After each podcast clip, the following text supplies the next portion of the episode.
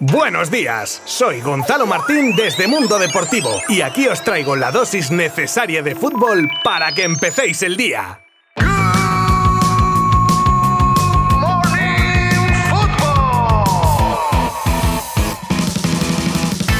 Hola, muy buenas a todos. Ya estamos de vuelta una semana más para acercaros las noticias más destacadas del mundo del fútbol, con muchos equipos que ya han arrancado sus pretemporadas y con el mercado que echa chispas. Temas interesantes de los que vamos a hablar en este lunes 11 de julio de 2022. La estrategia que se tiene en Camp Barça para poder fichar a Bernardo Silva. La intrahistoria del fichaje de Frank Kessie. Dos fichajes millonarios que pretende el United, el jugador de la liga ofrecido al Real Madrid. También tenemos fútbol femenino con la selección española y su partido frente a Alemania de mañana y más cosas si me acompañáis los próximos minutos. Os habla Gonzalo Martín desde Mundo Deportivo y comenzamos esta semana informativa en 3, 2, 1.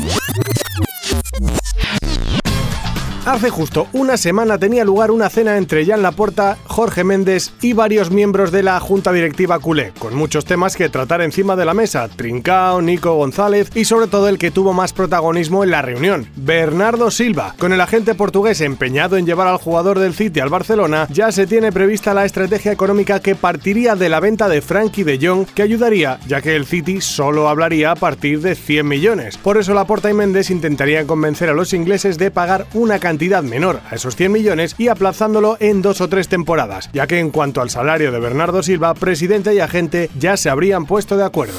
El fichaje de Kessie por el Barça ha parecido un camino de rosas porque ya se daba por hecho que vestiría de azulgrana desde enero, que me acuerdo yo. Pero no es oro todo lo que reluce y ha sido un fichaje que se ha fraguado a fuego lento y con muchos altibajos. Lo que hemos podido saber es que hubo un punto de inflexión que fue la llamada de Xavi Hernández al jugador que le convenció para fichar por el equipo culé. Parece que Frank decía a Xavi que no tenía el famoso ADN Barça, algo que el de le rebatió explicándole su proyecto y haciéndole ver que necesitaba jugadores físicos como él, poniéndole pues los ejemplos de Tureyaya o Seydou Keita, jugadores de su perfil que fueron importantes para el Barça en el pasado, algo que acabó convenciendo al costa marfileño. Con el United de Ten Hag en plena reconstrucción, caso CR7 aparte, el entrenador neerlandés ha pedido a varios jugadores para la plantilla, fichajes que requerirán que el equipo inglés tire de chequera al igual que ha hecho con la incorporación del joven Tyrell Malacias, por el que ha pagado 15 millones. Dos incorporaciones son fundamentales para Ten Hag y son Lisandro Martínez y Anthony, ambos jugadores del Ajax y por los que ya se habría presentado oferta formal, concretamente 110 millones por ambos futbolistas. El problema, bueno, pues el de siempre en todas las negociaciones, que el equipo vendedor pide en este caso más dinero, 123 kilos por los dos. Ten Hag los quiere y está presionando a su club para que haga el esfuerzo necesario para traerlos. ¿Se harán sus peticiones realidad?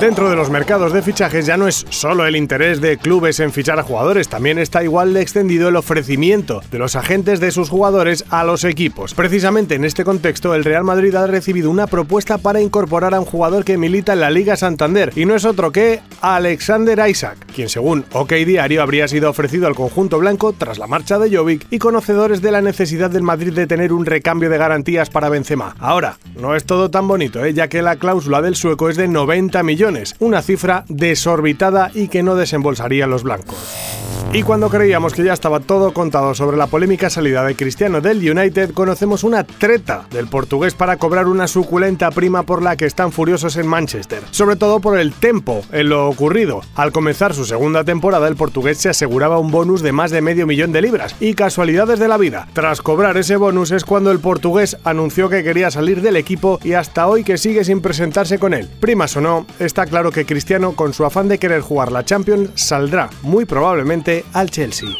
Mañana la selección española femenina de fútbol se enfrenta a la ocho veces campeona del mundo Alemania, selección a la que las españolas no han ganado nunca, aunque las chicas de Jorge Vilda se ven preparadas y quieren romper las estadísticas, que para eso están, y tienen varios motivos para creer en la victoria. Comenzamos con el tener a posiblemente la mejor portera del mundo, una defensa considerada un auténtico muro, con Mapi León e Irene Paredes. Además son un equipo con ADN Barça muy joven y con una fortaleza mental digna de un equipo en el ranking FIFA que ya no es la cenicienta del torneo como otras ocasiones y además posee un potencial ofensivo que cuenta con la motivación de tener a Alexia Putellas apoyando en la grada y a la que toda la selección quiere dedicar un buen resultado en esta competición. Desde luego todo está dispuesto para obrar la gesta. Mañana lo comprobaremos.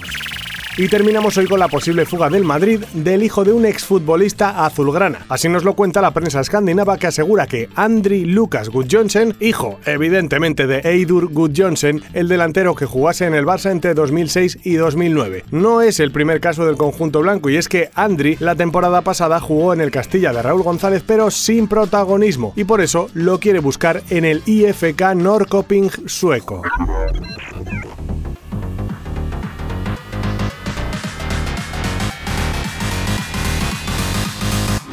A esto lo llamo yo empezar fuerte la semana. ¿Quién dijo que los lunes eran un fastidio? Con el fútbol todo se pasa mejor. Mañana os espero de nuevo por aquí que tendremos seguro un montón de cosas que contar. Gracias por estar conmigo un día más. Abrazo virtual. Adiós.